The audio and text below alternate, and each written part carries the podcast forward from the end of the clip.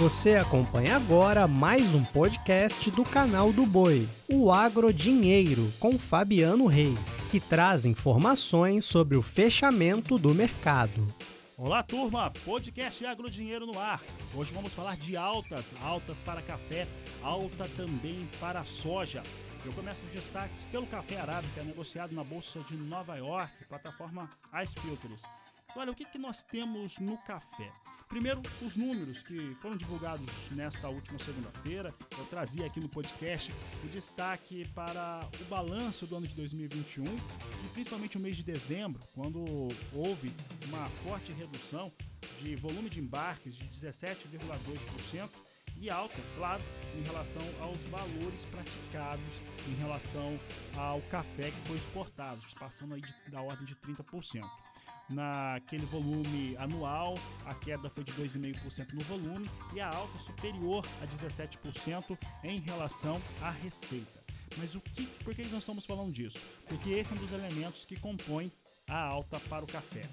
O outro é em relação aos cenários de poucas negociações. O café teve ali no mês de dezembro uma parte no qual nós tínhamos pouca negociação, o café com preço caindo, até que o cafeicultor saiu do negócio.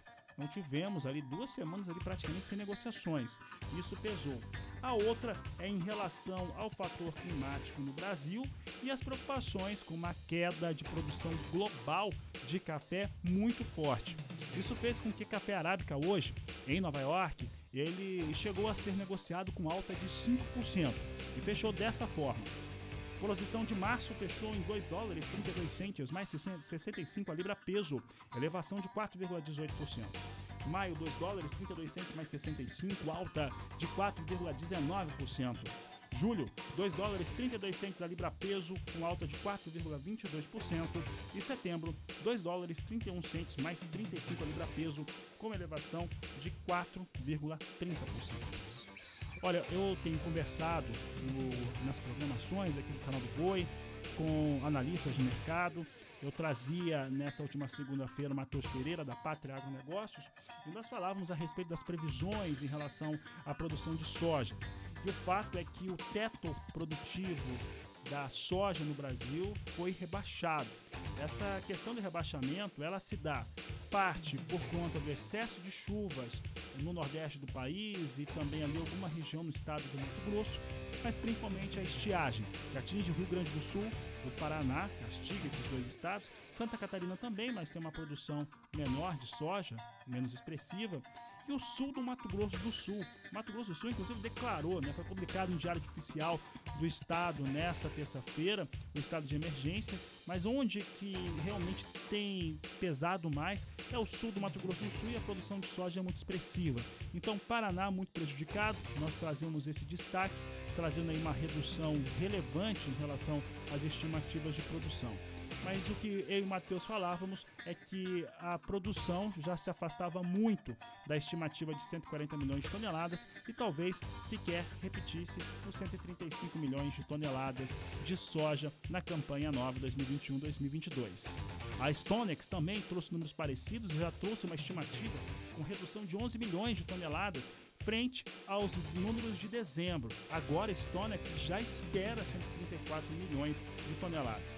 Esses elementos que eu estou dizendo, eles ajudam a mostrar por que, que os investidores principalmente os fundos de investimento, eles estão muito preocupados em relação à produção na América do Sul de soja. E vale dizer, quando eu falo do Paraná, do Rio Grande do Sul, do sul do Mato Grosso do Sul, o mesmo cenário nós temos sobre o Paraguai e parte da Argentina. Então, são cenários no qual se perde produtividade. Somado a isso, nós tivemos mais um dia de alta para o petróleo. O barril de Brent voltou a registrar negócios acima de 81 dólares o barril.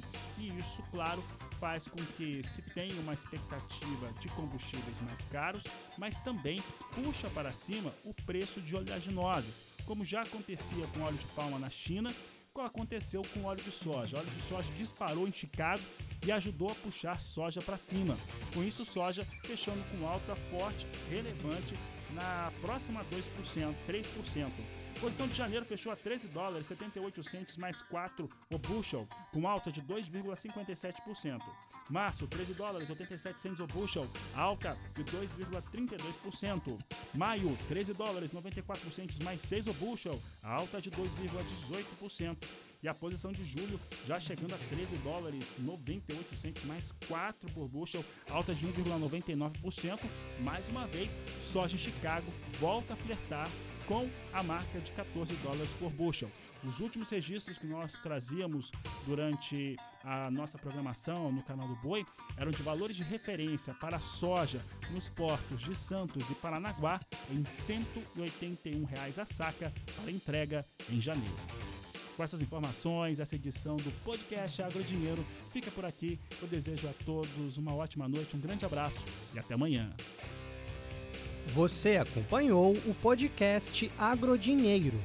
Para mais informações, acesse o nosso portal sba1.com. Até a próxima!